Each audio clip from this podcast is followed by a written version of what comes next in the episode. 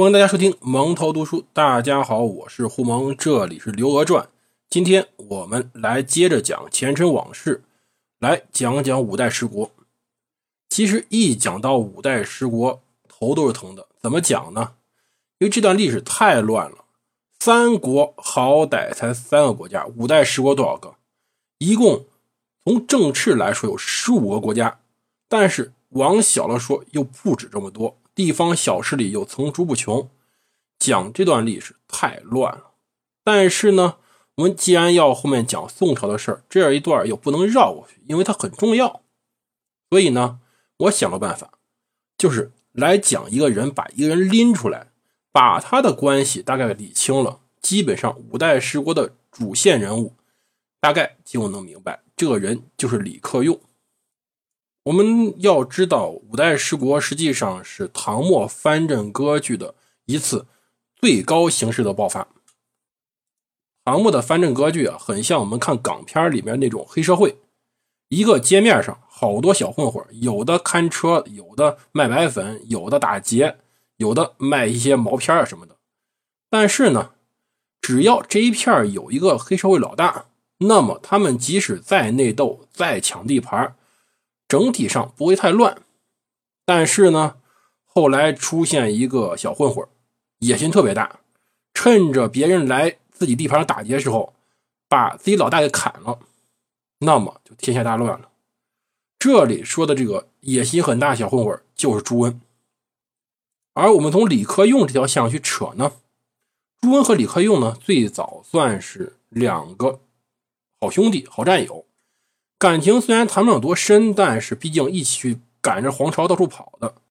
但是呢，有时候事儿就坏在一张嘴上。我们上一集讲了，这里简单再提一下。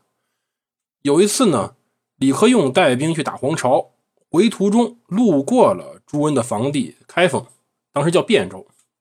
结果呢，朱温要一尽地主之谊，便让李克用进城来喝酒。李克用当时也没什么心眼儿，也没多想，其实就带了三百兵进城去驿馆。然后他跟朱温喝得酩酊大醉，但是喝多了，李克用嘴没把门的，就开始发酒疯，乱骂朱温，还尽挑难听的话骂。结果朱温越想越生气，越想越愤怒，后半夜就把李克用的驿馆给包围了。刚开始用兵攻打，结果李克用带的三百压儿军实在战斗力太强，而朱温手下军队又太渣了，根本打不下来。最后想办法就是点火烧。李克用手下三百人，其中还包含他一个养子，用自己生命的代价让李克用跑出了开封。当然，这三百人全部战死在开封，这让李克用和朱温算是结下深仇了。所以，朱温跟李克用是个死敌的关系。大家可能觉得奇怪，三百人并不多呀。你看五代十国当时打仗，动不动几万、几几万的，三百人算什么？可是呢？我们要知道，李克用是沙陀人。沙陀人不是什么大部族，他是小部族。他们军队的带领其实还是跟那种游牧民族一样的，每个头领带一部分军队，有的小头领带的军队可能就一两百、两三百人。即使像李克用这种大酋长带的军队也是偏少的，可能就两三千。这时候你杀他三百人，那几乎是杀他最心疼的一部分人呐。这是他的精锐卫队。这回全折在开封里面，你说李克用恨不恨朱温？朱温建立了后梁以后，李克用就打着唐朝的旗号，复兴大唐的旗号，接着跟朱温作对。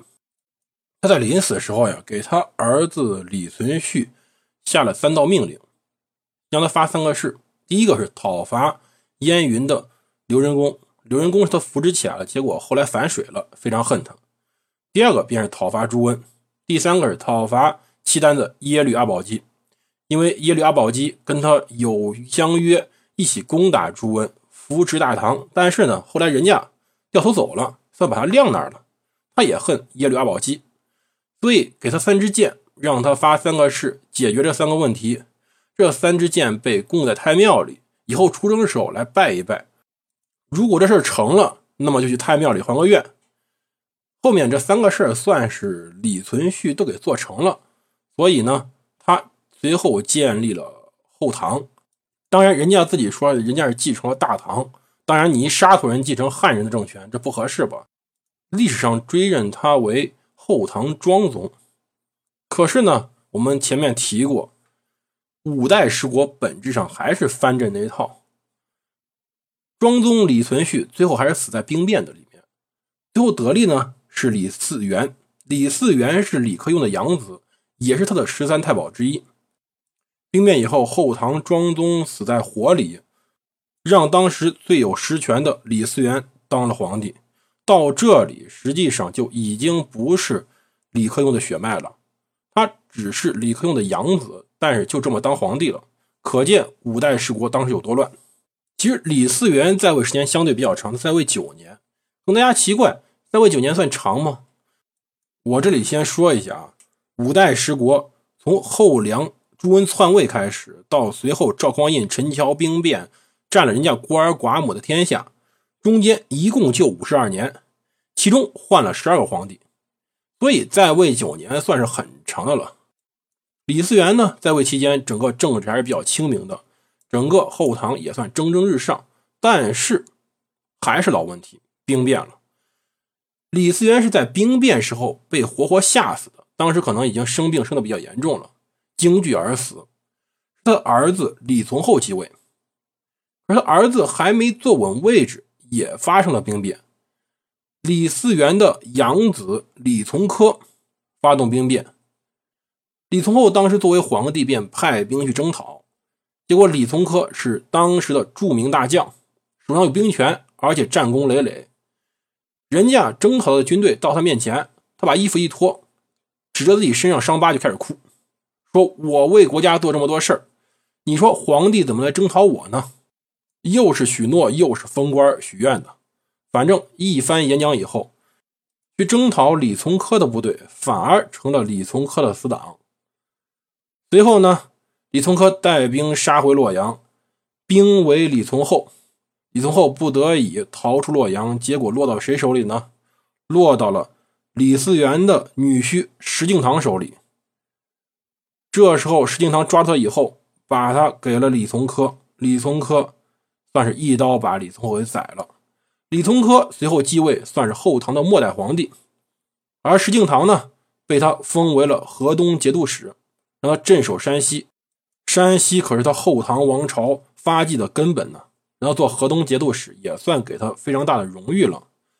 可是按理说李从珂能当皇帝得谢谢石敬瑭，这俩人关系应该还不错，战友，同时呢还有一层女婿和养子的这种关系。石敬瑭和李从珂从小都是算在李嗣源身边长大的，一起战斗，一起生活。随后呢，石敬瑭还娶了李嗣源的女儿，他们俩关系应该不错，但是在权力面前可真没什么亲情。李从珂相当忌惮石敬瑭，石敬瑭也知道他的忌惮，甚至当时在洛阳都不敢离开，最后还是让自己老婆去求曹太后。曹太后是李从珂的养母，说石敬瑭已经生了重病了，一病不起，想回太原养病。这时候李从珂便放他走了，人家一回太原就不回来了，而李从珂又面临一个皇帝，在这时候一个大问题。就是削兵权，但是他没成功。这边一下命令削除石敬瑭兵权，那边就造反。而石敬瑭在造反时候，由于实力不足，便办了一件让中国人恨了几百年的事儿。石敬瑭向契丹的皇帝耶律德光称儿皇帝，就是他喊人家耶律德光当爹，他比耶律德光还大呢，就喊人家当爹。更可恨的是，他把燕云十六州。割让给了契丹。燕云十六州，有时候我们也说是幽云十六州。它在今天地理位置大概是北京、天津的全境和一部分河北省。它的地理位置非常重要。当然，我们后面会讲承天太后萧燕燕的故事，会非常详细的讲这一点。这里我简单提一下，燕云十六州可以分为两部分，一部分是太行山以西北有九个州，或者说九个地级市。大家可以这样理解，在太行山以南呢，有七个州。这燕云十六州卡着一个咽喉要冲，辽朝人一旦占了这一部分地方，那么汉族传统上依靠长城一线防御北方游牧民族的防线，彻底不存在了。燕云十六州南边就是河北，没了长城做屏障，人家契丹的骑兵想什么时候进内地抢就什么时候进内地抢，动不动骑兵就直接打到开封边上了。这使得后来宋朝的防御压力特别大，而收复燕云十六州呢，就到明朝时候的事儿了。那是徐达大将军率兵进入大都，算是彻底把这块地又拿到了汉人手里。这块地儿啊，是让宋朝恶心了几百年，但同时呢，它也养活了辽朝好多年，因为它是适宜耕种的地方。有了这一块地儿，辽朝再也不担心当时北方草原上有什么大灾大难了。辽朝作为一个帝国得以维持下去，全赖燕云十六州以及他所养育的当地的汉人。其实割让这块地儿的时候，石敬瑭身边有人反对。其中提出意见最大的便是当时他的部将刘知远。可是呢，有人提意见，但他不听啊，他一心一意要拿契丹兵来打李从珂，自己当皇帝。他成功了，他成功了以后，战战兢兢的侍奉契丹人。可是人家儿子不干呢，人家儿子石重贵觉着太丢人了，便跟契丹人炸毛。契丹人于是率兵把他给灭了。契丹人根本就没想过长时间治理内地，灭了当时石重贵就算带兵回了北方。这时候，中原地区就出现了一个巨大的政治真空，没人做主了。而这个机会便被刘志远抓住了，在部将推举下，刘志远做了皇帝，建立了后汉王朝。刘志远满打满算当了一年皇帝，便病死了，他儿子刘承佑继位。这时候又发生了前面无数次发生过的戏码，这种戏码在五代史里层出不穷。就是新皇帝登基，开始疑心那些掌兵权的大臣，开始去诛杀大臣，或者是去削兵权，结果发生兵变。这回呢，刘承佑疑心的是跟刘知远很长时间立有大功的大将郭威，结局呢又是刘承佑兵败，郭威掌权，随后篡位。建立了后周，后周也是五代史上最后一个朝代。郭威自己没儿子，因为他自己儿子都在之前被刘承佑给杀完了。他最后死后继位的是他的外甥柴荣，柴荣便是著名的后周世宗，也算一位明君。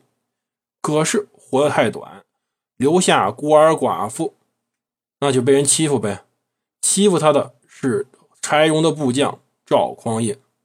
至于后面发生什么事儿，大家很清楚。陈桥兵变，黄袍加身，回开封城就当了皇帝。这就五代史的全过程。基本上，除了朱温这个敌人以外，其他王朝的皇帝，尤其是开国之君，全部是从李克用这支军队里出去的。而李克用呢，还有另外一个人，一个亲戚，就是他女婿，也有说是他侄女婿的，叫孟知祥。当时后唐把。在四川的前蜀政权给灭了，孟知祥被派往那边当地方官，随后便自立称帝，建立了后蜀。当然，这是另外一说了。其他十国基本上都是从唐朝末年发家，当地的节度使或者刺史之类的官最后在五代时成为一方割据政权。如果大家有兴趣呢，可以去翻翻这段历史，确实也挺有意思的。但是呢。鉴于它与我们后面的历史关系并不大，我们这里简单提一句，省得万一后面我们提到某个人，大家连知道不知道，那就尴尬了，还要从头说。这就是我对五代史的一个简单介绍。下一回我们算是正式进入宋朝的开端。